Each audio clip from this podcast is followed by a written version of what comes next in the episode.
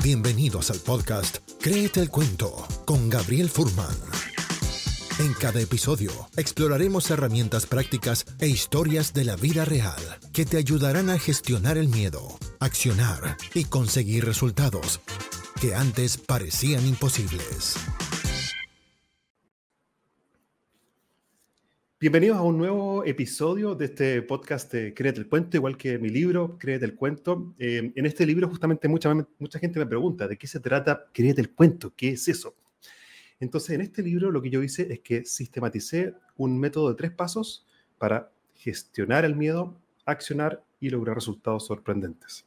Así que bienvenidos a un nuevo episodio de este podcast que lleva ese mismo nombre y gracias por, por estar aquí aprendiendo, participando y también dejando tus comentarios y preguntas en el chat mientras grabamos este episodio live vía LinkedIn y también vía YouTube.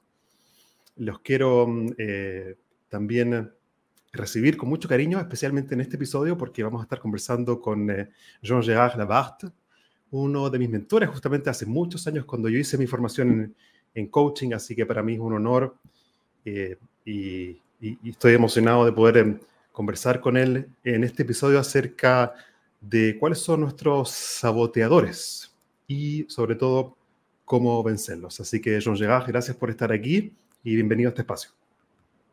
Hola, Gabriel. También para mí un, honor y un privilegio estar en tu, en tu canal y además ver cómo, cómo te has desplegado ¿ah? en estos temas de, de, finalmente de, de, ser empoderado, ¿no es cierto?, de tomar nuestra vida y hacer de lo que ella, lo que queremos con ella desde un lugar de protagonista más que de, víctima. Así que encantado de estar acá con, contigo y, tu, y tus seguidores también. Gracias. Y mm, sí, en verdad no conversábamos hace tantos años y es, em, es como emocionante el hecho de juntarnos y decidir juntarnos, conversar y grabar la conversa. Entonces está, está bueno. Y usar la tecnología, además, genial. Pues, en otro país, entiendo, ¿no? Yo, yo voy a viajar ahora también dentro de unos minutos a otro lado, así que genial. Ya, estamos viajando. Ya, qué bueno. eh, yo quería eh, preguntarte eh, si nos pudieses contar brevemente a la, gente que no te conoce, hoy, ¿cuál es tu foco profesional?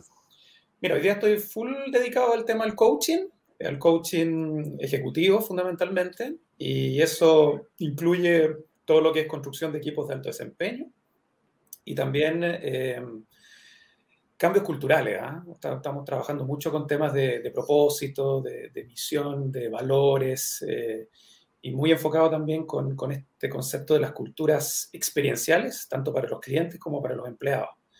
Eh, de manera que los clientes y los empleados se comprometen emocionalmente con, el trabajo y con las empresas con que están en donde están trabajando. Así que en ese lado estoy y también haciendo algo de, de desarrollo personal. O sea, tenemos algunos programas que nosotros lo llamamos eh, programas de, crecimiento personal, que es básicamente para, personas que ya sea que estén empleados o no, que quieren dar un salto en sus vidas, que quieren eh, de alguna forma superar ciertas limitaciones que se ponen, tanto dentro de los trabajos que hacen o a veces emprendiendo eh, y buscando obviamente desplegarse con todos sus talentos.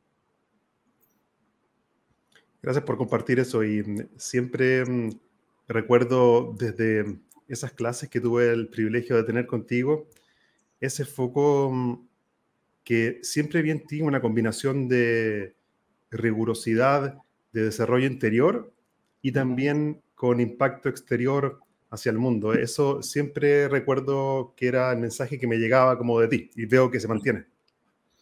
Sí, claro, bueno, mi, formación de base, ya sabes que yo soy ingeniero comercial, soy economista y me tocó estar eh, en, puestos ejecutivos durante, durante 20 años en distintas empresas, básicamente de servicio y ahí fue cuando, cuando de alguna forma me empecé a, a dar cuenta de que, de que para liderar a otros y liderar a otros más efectivamente, lo primero que tienes que hacer es liderarte a ti mismo. Y entonces ahí yo creo que es donde empezó el viaje hacia adentro y, empezar a entender cuáles son los patrones, la, la, forma, el piloto automático que muchas veces tenemos para reaccionar frente a los eventos de la vida y claro, ahí, ahí me encontré con una coach que para mí fue súper relevante en mi, proceso de formarme y transformarme en coach, eh, que básicamente me, desafió, me, sacó de mi zona de confort y, y empecé a encontrarme un poquitito más conectado con un propósito, porque yo hasta ese momento, si bien es cierto, me iba bien y, y, estaba contento con, con, lo que estaba logrando en mi carrera profesional, no, no, tenía una, no estaba vibrando y como mm. que sentía que la, la pasión se iba pasando. Entonces empecé a hacerme como las, las, preguntas y qué me está faltando, qué, qué necesito hacer para, para, para, ser más feliz. Y, y ahí, bueno, comentando con algunos amigos que están en posiciones parecidas. Algunos me decían, oye, pégate un viaje al, no sé, por el sudeste asiático, despéjate,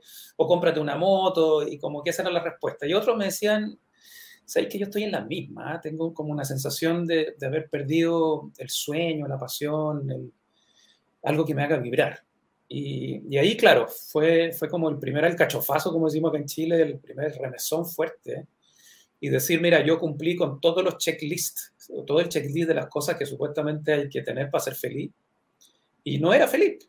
Entonces, eh, ahí viene un gran cuestionamiento. Y en ese proceso de, del viaje hacia adentro, de, formarme como coach y, hacerme las grandes preguntas, me di cuenta que al final la, la, ecuación, si tú quieres, de la vida en que casi todos están, estamos muchos en el hacer, estamos haciendo permanentemente cosas para obtener, ¿cierto? Obtener poder, dinero, reconocimiento, eh, y a través de ese obtener, tratar de ser feliz.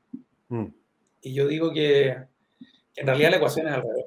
Hay que dar la vuelta. Primero, ser. ¿Y qué significa ser?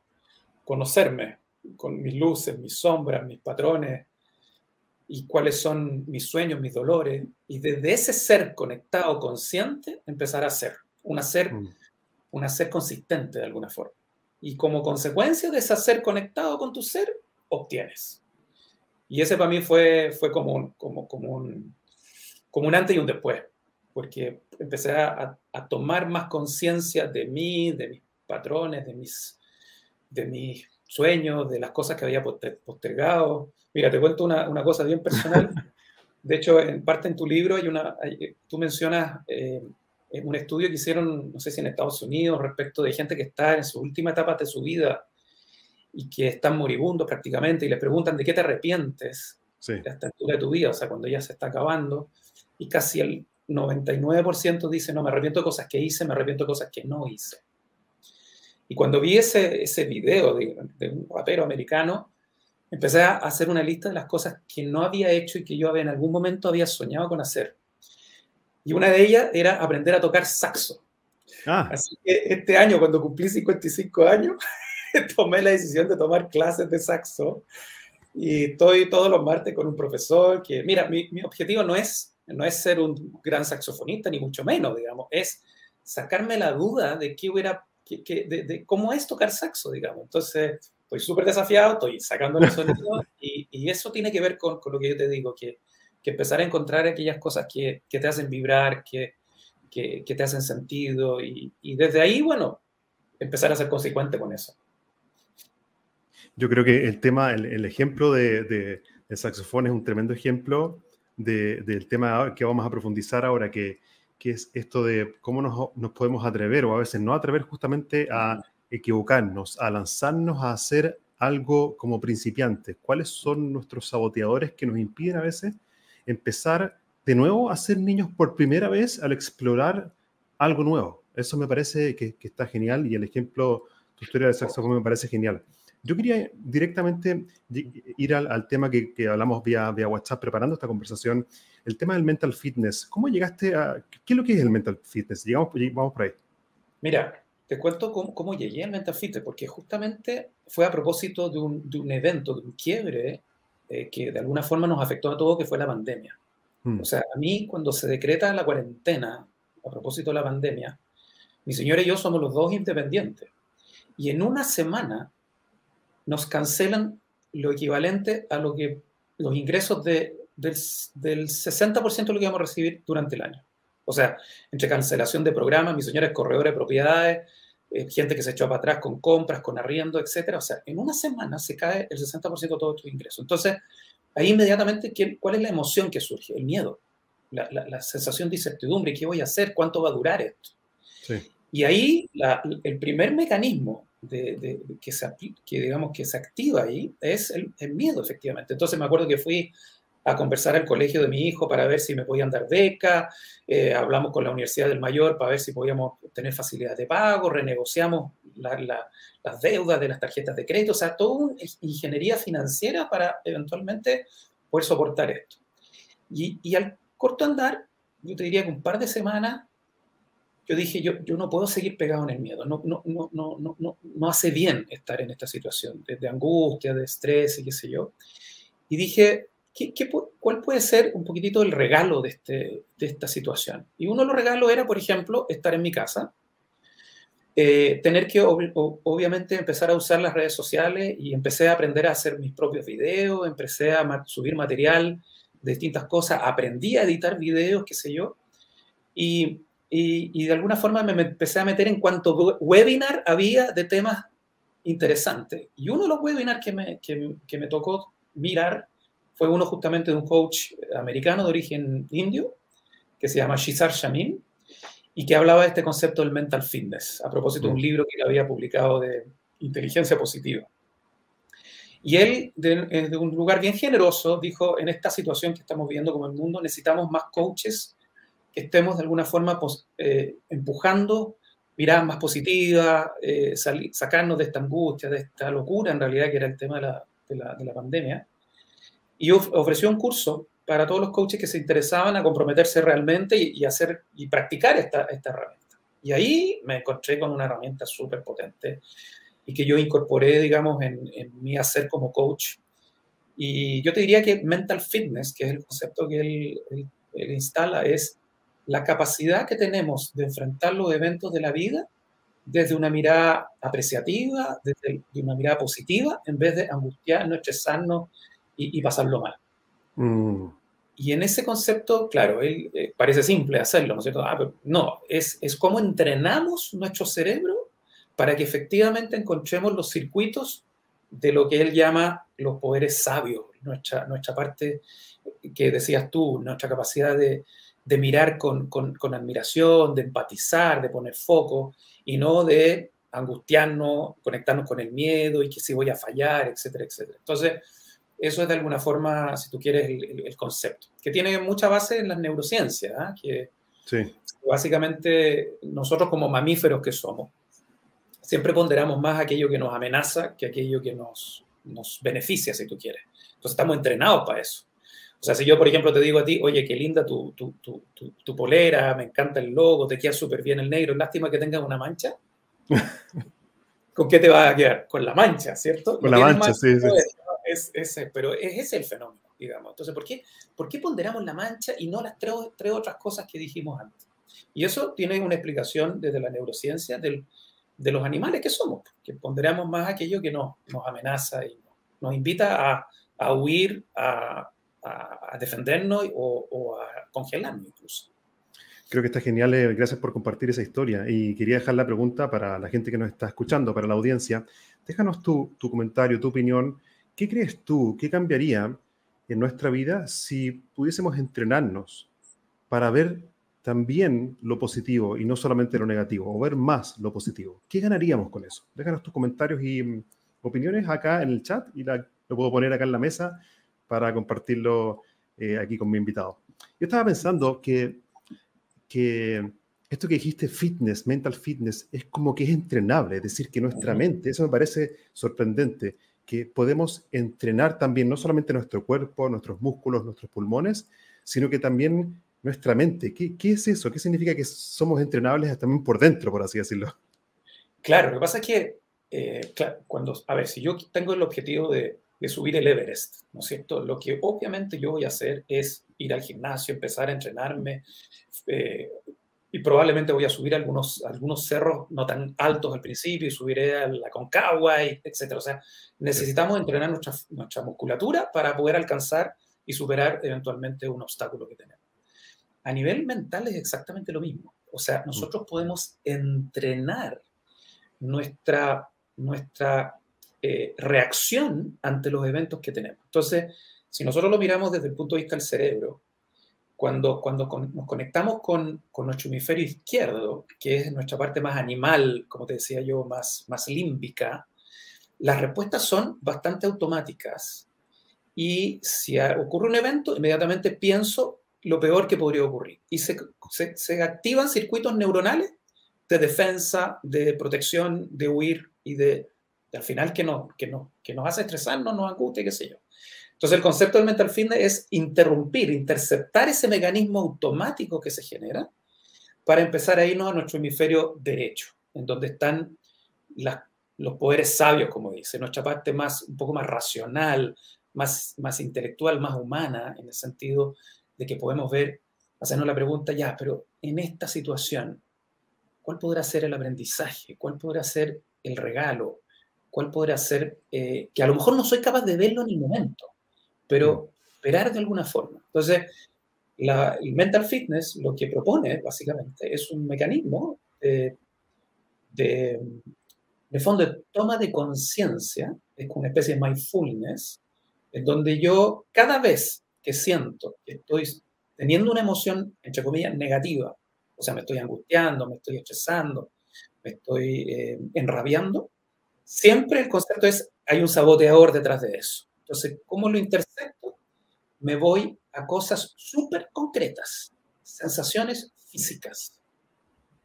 Entonces, durante tres minutos, cada vez que tengo esa sensación, me conecto con lo que estoy sintiendo en mis manos, lo que estoy percibiendo, lo que de alguna forma mi respiración, o sea, obligo a mi cerebro a interceptar ese circuito para irme a cosas concretas.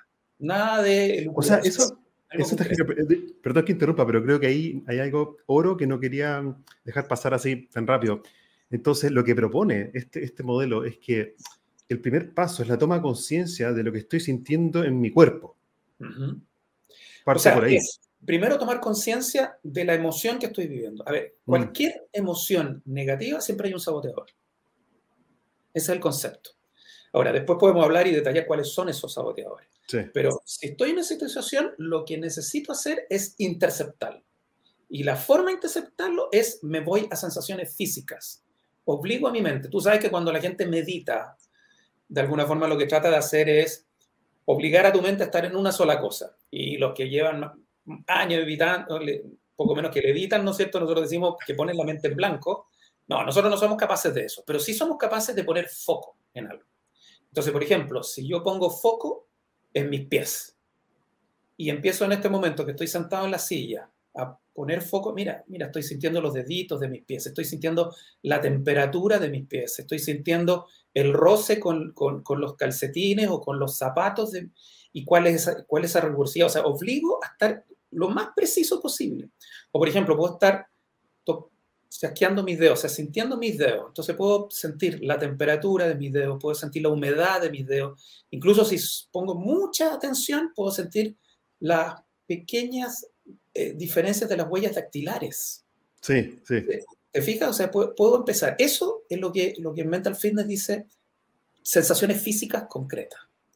Está genial. Entonces, si entiendo bien, entonces, entonces lo que propone el modelo me parece genial. Entonces, es interceptar, es decir, cuando viene una emoción negativa que puede generar en mí una conducta que no va a ser efectiva. Por ejemplo, voy a pelearme con mi jefe, o le voy a gritar a mi colaborador, o le voy a gritar a mi pareja, o, voy a tirar un plato en la mesa y algo que no, que no va a funcionar o no, no va a aportar. Entonces yo puedo interceptar antes de que ocurra la acción, entonces. Exactamente. O incluso a veces yo digo, eh, estoy metido en un pensamiento que es medio, medio reiterativo, o sea, como que estoy atrapado. A veces pensamos que tenemos pensamiento, pero a veces los pensamientos nos tienen a nosotros. Sí, el loop, estamos en el loop, metido en el loop. Cuando estoy en ese loop, intercéptalo y ándate a cosas concretas, físicas de tu cuerpo. Entonces, siento, voy, a conectarme con mi respiración. A ver, ¿cómo está haciendo mi respiración? ¿Es profunda? ¿Es más corta? No la juzgo, ¿ah? simplemente la observo. Mm y lo observo y después cómo sale por mis narices y, cómo, y, si la temperatura es la misma por cada nariz, o sea, pequeñas sutilezas y me quedo ahí un rato, tres minutos, rápidamente intercepté el saboteador. Y lo más probable es que esto no ocurre, por eso lo hablamos de mental fitness, a lo mejor no te ocurre al principio, pero yo por lo menos en mi práctica, cuando hice este programa, lo, lo hice durante 15 días seguidos. Tres minutos al total eran 15 minutos al día de este obligar a mi cabeza a estar en cosas concretas. Como decía Cartole, a estar presente, en presencia presente, aquí y ahora. Me estoy lavando las manos y siento la textura del jabón, siento la temperatura del agua, estoy en algo concreto. Entonces, esa práctica es lo que se llama mental fitness para efectos de interceptar ese circuito neurológico que me lleva al hemisferio izquierdo y que me estresa, me angustia, y empiezo a mirar de otra forma. Digo, ante este evento, ¿cuál puede ser el regalo? Si yo lo llevo a lo que te decía, el evento de la, de la pandemia, yo te digo, después, gracias a los cursos que hice, a los videos que subí, me han ido ofreciendo trabajo por distintas, por, por los videos que hice, estuve entrenando a otros coaches de otros países a hacer los mejores videos. Y el tema de, de mental fitness lo estoy usando en muchos programas que hago de, tanto a nivel de coaching individual como coaching de equipo. Entonces, ese fue mi regalo, uno de los regalos. El regalo, de la, de, la pandemia. Yo puedo quedarme. creo, que los chinos dicen, lo, creo que los chinos o los japoneses dicen que, que, que, la crisis viene con, con, la parte dolorosa y también viene con un regalo. Además. Exactamente. Y ahí, bueno, hay un, hay un cuento genial que seguramente tú lo conoces, pero del, del, de este campesino un campesino bastante pobre en, China, digamos, que tiene como única riqueza, tiene un caballo blanco, precioso, y su hijo. Y resulta que los vecinos le, lo convencen de que vaya a presentar este caballo a un concurso de, de, animales, digamos, en el pueblo cercano. Y su animal, su caballo, gana el concurso, se gana un premio, que sea. Entonces los vecinos le dicen, pero qué buena suerte has tenido, eh, vecino, de, de, haber llevado este caballo, te ganaste el mejor premio. Y entonces, él dice muy sabiamente, buena suerte o mala suerte, quién sabe. Bueno, trae el caballo, se trae el caballo de vuelta y resulta que se lo, se lo roban unos ladrones y se llevan el caballo. Entonces llegan los vecinos y dicen, pero qué mala suerte has tenido, te se llevaron a tu caballo que había ganado el premio, ¿qué vas a hacer ahora? Buena suerte o mala suerte, quién sabe. El caballo logra zafarse de los ladrones y camino de vuelta al, campo del chino, del pequeño campo que tiene el chino, se junta con otra manada y al final llega con 10 caballos más. Entonces llegan los vecinos y dicen, pero qué buena suerte has tenido, ahora no solamente tienes tu corcel, sino que tienes 10 caballos más que vas a poder aumentar tu riqueza. Y él dice, buena suerte, mala suerte, quién sabe. Bueno, el hijo empieza a, adiestrar esto, a, domesticar estos, a estos caballos, y el hijo se cae y se rompe una pierna. Entonces le dice, pero qué mala suerte has tenido. Resulta que no puede adiestrar los caballos, qué sé yo, buena suerte o mala suerte, quién sabe.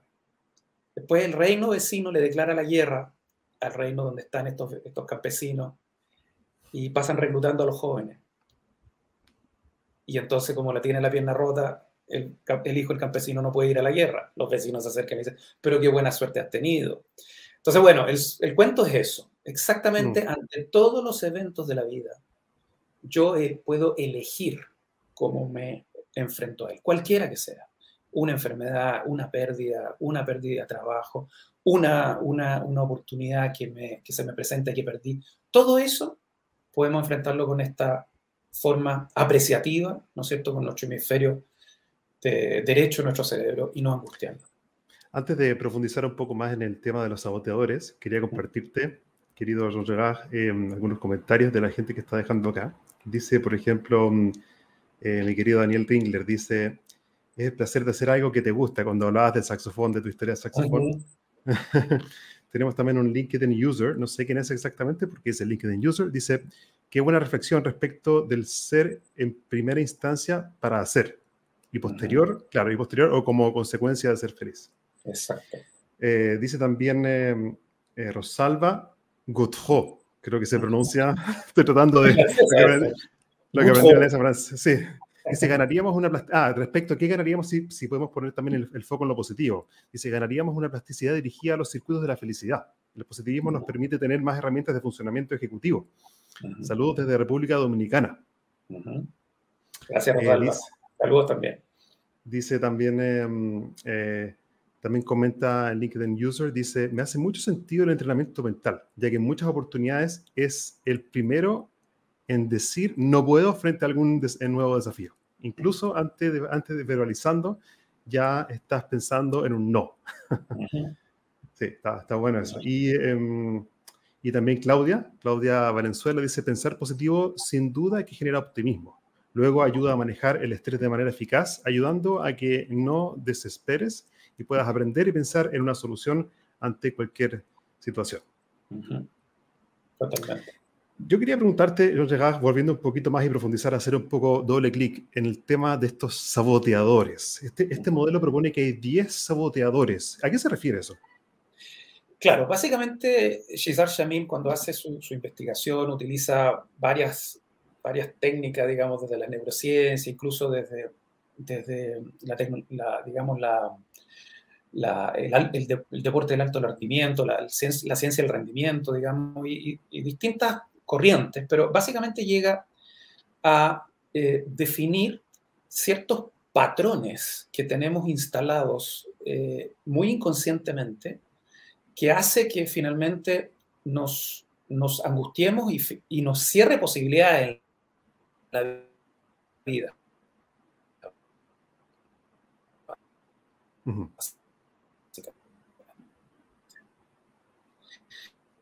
Son, son mecanismos de defensa que tuvimos que desarrollar en nuestra niñez.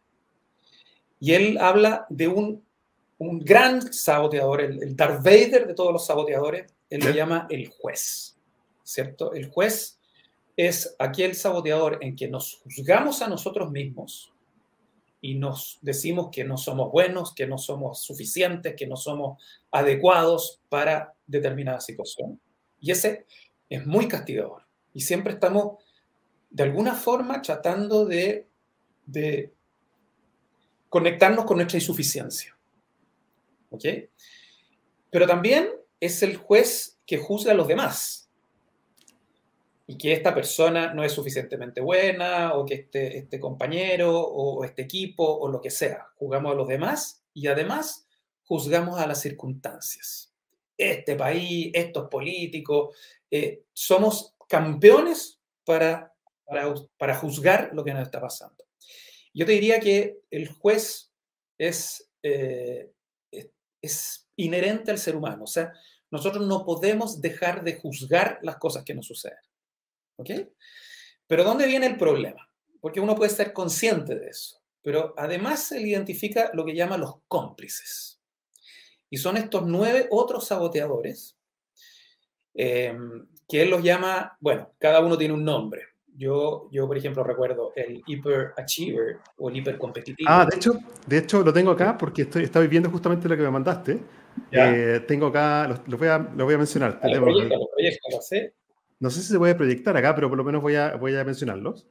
Tienes al eh, controlador, el hipertriunfador, el inquieto, perfeccionista, complaciente, hipervigilante, evitador, víctima e hiperracional. Exacto. Mira, eh, todos tenemos todos esos saboteadores.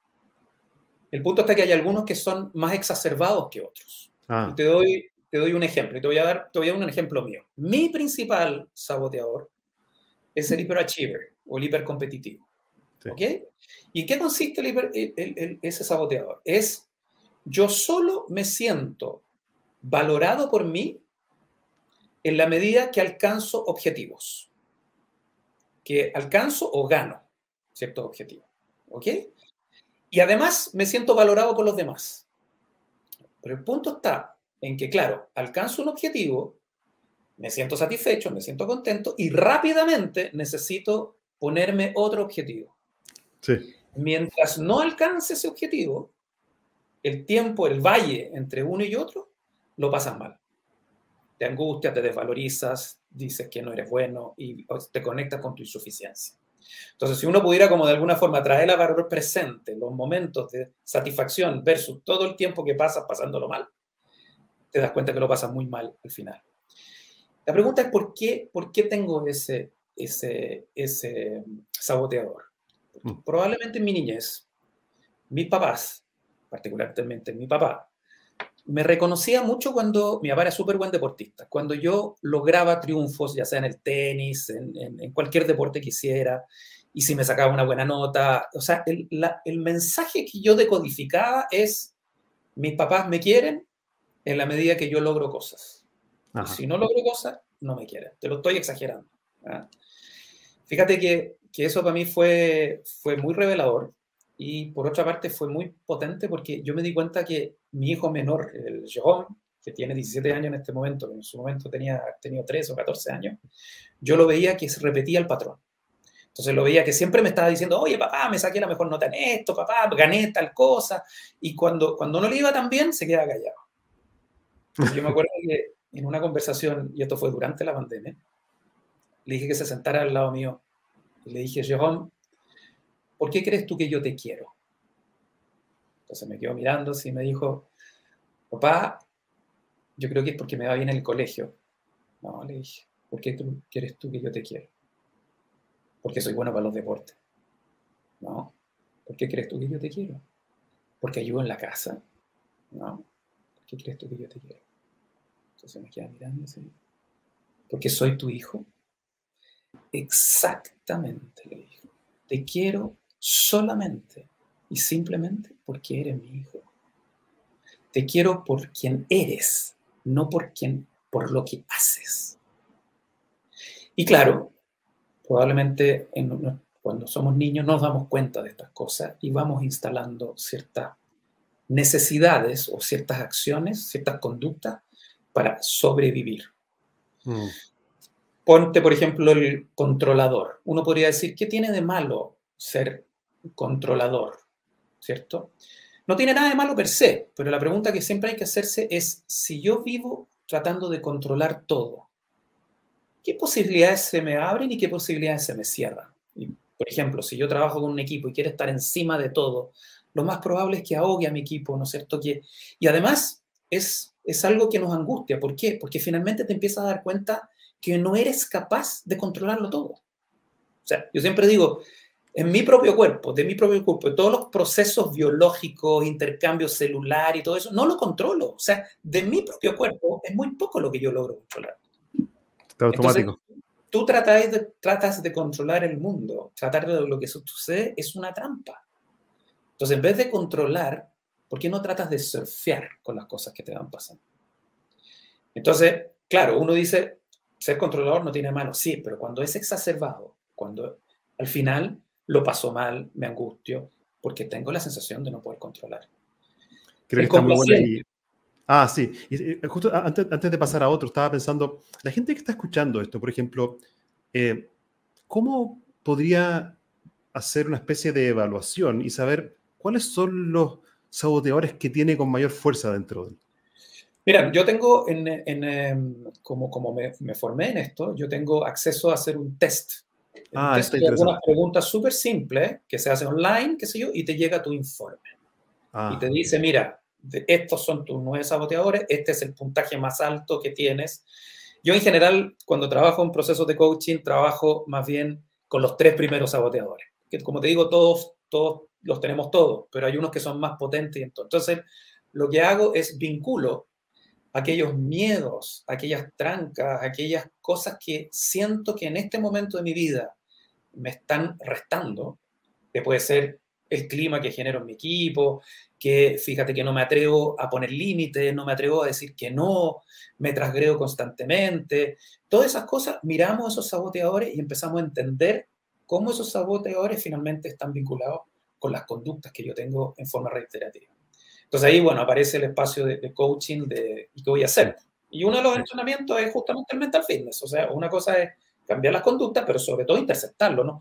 Eliminarlo es muy difícil, pero lo que puedo hacer es disminuir su, su importancia, ser consciente que lo tengo, porque yo digo que al final la verdadera libertad del ser humano es ser consciente de tus patrones. Mm. Si no soy consciente, me sale lo que me sale, es automático. Pero si soy consciente, recién ahí puedo decidir, mira, voy a seguir siendo hiperachiever o controlador, pero es una decisión consciente, o lo intercepto o lo, o lo integro que llamo yo, que es yo elijo cuando soy controlador y cuando no. Y finalmente lo más difícil es eliminarlo, pero eso requiere terapia y una cosa mucho más profunda. Un tema, un tema anecdótico, que cuando hablabas de, de tú también hyperachiever tú, tú mismo, y el tema de, del valor amarrado a los resultados y al, y al, y al logro objetivo, estaba viendo atrás ahí tú y yo veo a Roger Federer. Fíjate, bueno, esta estoy en la pieza de mi hijo, ¿ah? que bien Ah, ya, ya, ya. pero claro, tiene, tiene mucho que ver esto también con el, como te decía, con la ciencia del alto rendimiento. O sea, cómo hacen finalmente estos deportistas. Yo me acuerdo una, una entrevista que le hicieron en su momento a Roger Federer, en un máster que ganó en forma espectacular, barriendo con todos sus grandes rivales. Y le hacían la pregunta a Federer, ¿qué pensaba cuando estaba eh, jugando a ese nivel? Y decía, no pienso en nada solo ejecuto lo que viene. Entonces ahí te das cuenta como, finalmente en una, en una especie de, de, trance, de, meditación profunda. Entonces, hay un flow con el cuerpo también. Exactamente. Entonces, bueno, en el deporte se ve mucho eso, pero yo te digo que, que trabajando con, con, distintas personas, estos 13 años que llevo como coach, y sobre todo al final con, con esta herramienta, me doy cuenta que esto está al alcance de, las personas comunes y corrientes. Lo que pasa es que requiere cierta recurrencia. O sea, esto igual que si alguien quiere aprender a jugar tenis, yo soy buen tenista también, y yo le podría decir, mira, las dimensiones de la cancha son estas, la altura de la red es esta, el saque con kicks es así, el revés con slice es así. La pregunta es, ¿sabes jugar tenis? No tienes idea de jugar tenis, tienes información. Pero si mm. quieres jugar tenis, necesitas meterte a la cancha y pegarle una y otra vez a la pelotita hasta que ya no pienses cómo se le pega a la pelotita, te sale automático. Es lo mismo. Y, una vez que entonces empezamos a tomar conciencia de los saboteadores, e, este modelo de mental fitness, también habla de, del sabio interior, de esa sabiduría interior. ¿Qué, es eso? ¿Cuál es ese paso? Claro, el, sabio interior es, desde el punto de vista de las neurociencias, está alojado en el, hemisferio derecho de nuestro cerebro. Y tiene que ver con eh, lo que él llama los poderes sabios. Chigar Shamin habla de la, por ejemplo, de la de la empatía. Es poder empatizar no solamente con los demás, ¿no es cierto? Tratar de entender, sino también empatizar conmigo mismo. Mm. O sea, es reconocer en mí esas cosas que me hacen bien, que son, que me están, me están afectando y hago algo distinto. Entonces, una, una de esos poderes sabios es la empatía. La otra es ese, él lo llama como el, la curiosidad, pero es una curiosidad como la de los niños. No sé si te ha, pasado ver, o a lo mejor te acuerdas cuando eras niño, que, ibas buscando entre las rocas en la playa, eh, eh, levantabas una roca y querías ver qué es lo que había ahí, si había algún caracol, algún, algún bichito, qué sé yo, y era, era una cosa así como, ¡wow! E, esa curiosidad, es, es, es mirar la vida desde esa perspectiva curiosa cualquiera sea lo que, lo que aparezca debajo de esa roca, que puede ser feo o no, yo estoy con esa curiosidad permanentemente. El otro poder sabio es, es enfocar, es, es, es, poner foco en la situación. No sé si te ha pasado que a veces como que tenemos una, una especie de, de, de, de sensación de, de, ¿cómo decirlo? De, está todo como nuboso, así, está todo contaminado por una cierta emoción. Entonces, mm tratar de decir, a ver, ya, en, esta situación que estoy viviendo, en esta angustia generalizada que tengo en mi vida, ¿qué es realmente lo que está detrás de acá? Ah, mira, es, no me está yendo bien el trabajo, o tuve una pelea con mi mujer, o no estoy bien físicamente. Bueno, pongo foco en eso y me aboco en eso, y trato de despejar todo lo otro. Y lo otro es eh, eh, enfocarse en la acción, no quedarse mucho en la, como tú bien lo dices en tu libro, no quedarse mucho en, el, en, en en, eh, digamos, en la locuración mental es, bueno, ¿qué voy a hacer? Específicamente, ¿con qué parto? ¿Qué acción concreta me, me ayuda a salir de esta situación? Entonces, esa es la parte como más sabia, si tú quieres. Y la otra que para mí fue fundamental es, ¿cuál es el, hacerme la pregunta, ¿cuál es el regalo? ¿Qué puedo aprender de esta situación? Cualquiera que ella sea. Puede ser una enfermedad, puede ser un, un quiebre en mi vida, qué sé yo. ¿Cuál es el aprendizaje? Creo que está genial eso y nos permite pasar de, la toma de conciencia eh, a, la acción. Eh, creo que en la acción hay mucha sabiduría, incluso mucho más que en el pensamiento. Justamente lo que yo planteo en mi libro es que cuando yo me lanzo al hacer sin tanto pensar previo, de la acción misma surge una sabiduría que el universo me entrega porque me lancé a la vecina. Ahí aparece. Eh, es, por ejemplo, cuando yo escribí mi libro, mi mentor me dijo, mira, para aprender a escribir bien, primero tienes que aprender a escribir mal. Mm. Y aprender a escribir mal significa aprender a apagar el editor. El editor es el juez. Ah. El editor es el juez, como así tú. El editor es el que dice, uy, mira que te quedó la frase mala. La gramática, más o menos. Uy, este párrafo está un poquito fome. Y todos esos son, son juicios.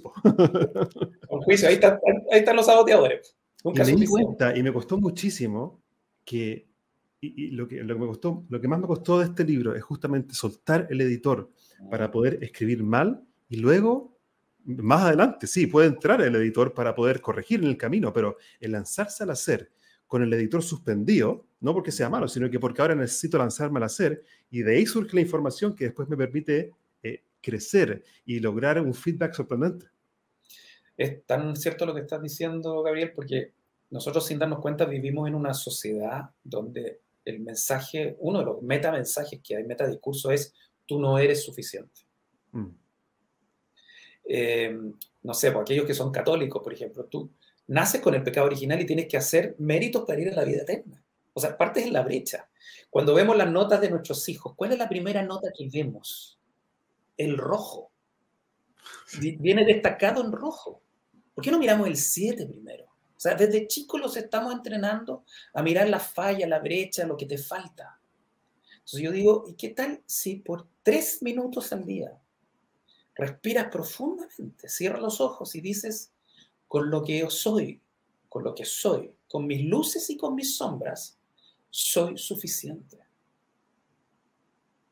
Y, no lo intelectualiza, lo siente en el cuerpo. Hay, hay una, una, cosa como de, de aceptación, de, de una, tranquilidad profunda. Nos cuesta mucho llegar a eso. Y si, yo, si tú me preguntas cuáles son los temas que más recurrentemente veo en mis procesos de coaching, es no soy suficientemente buen jefe, no soy suficientemente buena, buena mamá, soy una ejecutiva brillante, pero no soy buena mamá, no soy suficientemente buen hijo, no soy suficientemente padre o lo que sea. Entonces, ese concepto culposo de no alcanzar un cierto estándar, ahí está el juez, ahí está el mm, juez, diciéndote, no eres suficientemente bueno.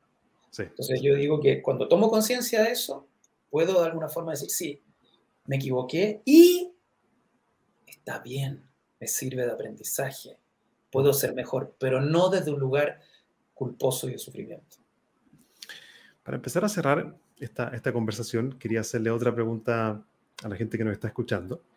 Y la pregunta que les quiero dejar para que me dejen sus respuestas acá en el chat por escrito es, eh, ¿qué te llevas de valioso de lo que escuchaste de esta conversación? Esa es la pregunta que me gustaría escuchar de la gente que nos, nos está escuchando, escuchando esta conversación. Nos llegaba, yo quería preguntarte a ti, eh, este podcast se llama Créete el cuento, igual que mi libro, y mm, quería preguntarte, ¿qué es lo que es para ti el creerse el cuento de forma sana?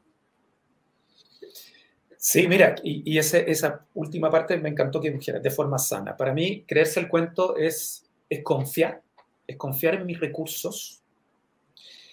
Y te lo voy a decir con una cosa bien personal. Muchas veces a mí, cuando tengo un día, por ejemplo, un taller o algo importante que hacer, cuando en la mañana estoy empezando a despertarme, eh, yo diría que en un nivel de semiconciencia entre estar despierto y durmiendo, me empiezan a aparecer mis miedos. Y me empiezo a imaginar, como te digo, medio, soñando, si falla esto, si llego tarde, si digo esto, si no llegó tal cantidad de gente, si me equivoco en el camino. O sea, aparecen todos los saboteadores de alguna forma. Y ahí me encuentro, y, y esto se lo, se los digo aquí a las personas que están escuchando, me encuentro con mi niño son, son los miedos del, del Jean Gerard chiquitito. Entonces, en vez de castigarlo y decir, ¿cómo está, puede estar pensando tanta estupidez? Lo que hago es, lo abrazo. Y le digo, tranquilo, Jean Gerard, ahora eres adulto, tienes una cantidad de recursos que antes no, tenía, no tenías y está todo bien. Mm. Y me quedo ahí un ratito hasta que se pasa. Entonces, en ese sentido, es creerte el cuento. Tienes los recursos, tienes toda una vida de, cosas que has aprendido. Lárgate solamente. Y te hago, te hago la otra, porque la, parte negativa, que es muchas veces nosotros relatamos o tenemos un cuento de quiénes somos. Mm. Y yo digo que la historia de tu vida no es tu vida, es tu historia es lo que tú te relatas, pero es, eres mucho más que ese relato que tú tienes de ti. Que también es como la brecha que se puede hacer entre el ser y, el hacer. También. claro, oh, y, es, y en ese sentido eres mucho más de lo que tú mismo crees si te relatas a mm. ti. Mm, mm. Entonces, créete el cuento significa créete eso, que eres mucho más, eres una tremenda oferta, anda por aquello que te mueve. Eh, me siento muy agradecido de haber podido compartir eh, contigo de nuevo y escuchar sabiduría tuya auténtica y que sale del corazón. ¿Tú qué te llevas de esta conversación y como reencuentro en realidad? No, primero agradecerte y, darte un reconocimiento, Gabriel. Me encanta verte luminoso, brillante y que fuiste capaz de escribir un libro, cosa que yo encuentro que lo admiro profundamente. Y, no, y tener la oportunidad de tener estas conversaciones que, que para mí tienen mucho sentido. Son.